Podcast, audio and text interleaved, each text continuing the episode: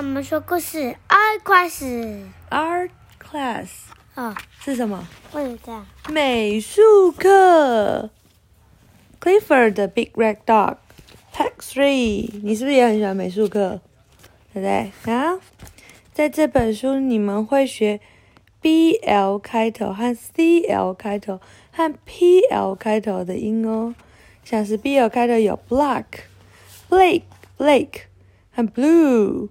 C L 开头的有 Class、Clay 和 Clark。P L 开头有 Plan，还有很多常用的字哦，像 Over、No，还有很多有趣的字，Window、Thing、Fly。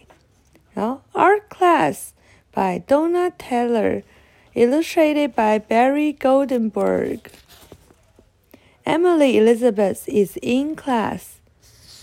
艾米丽，艾米丽在学校，在课课堂中。Take a block of clay, says Miss Carrington. See what you can make with it.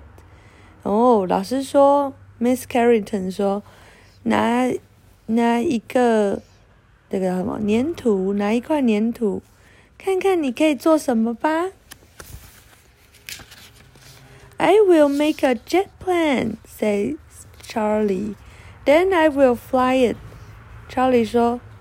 我会，我会做一个飞机，然后呢，我就会飞它。I will make a box," said Jetta. "I can keep my things in it." 哦，我会做一个箱子，然后我就可以把我的东西放在里面。I don't know what to make," said says Emily Elizabeth. "I just don't know." I don't know 什么？就像你这样，就是 I don't know，我不知道要做什么。Emily 说：“我就是不知道啊。” Tick tock, tick tock, ticks the clock。时钟一直滴答滴答滴答的着。Emily's block of clay is on her desk。 Emily 的这个什么，她的粘土砖还在她的桌上。Who is outside? Hey, Clifford, Emily Elizabeth said. 她说：“哎，谁在外面呢、哦，是 Clifford. Wait for me. Class will be over soon. 她说：“等我一下，课快要上完了。” Then Emily Elizabeth knows what to do with her clay.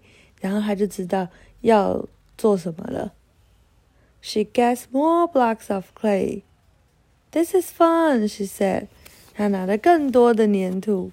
她说：“这很有趣诶。” Let's see what you all made, says Mrs. Miss Carrington. 那我们来看看你们做了什么吧。There's Charlie's blue and black jet. 哦，然后这个是 Charlie 的 黑蓝色的飞机。There's Jetta's box. 这是 Jetta 的盒子，and then there is，噔噔噔噔噔噔噔，Clifford，哇，Emily 做了一只 Clifford，真可爱，晚安。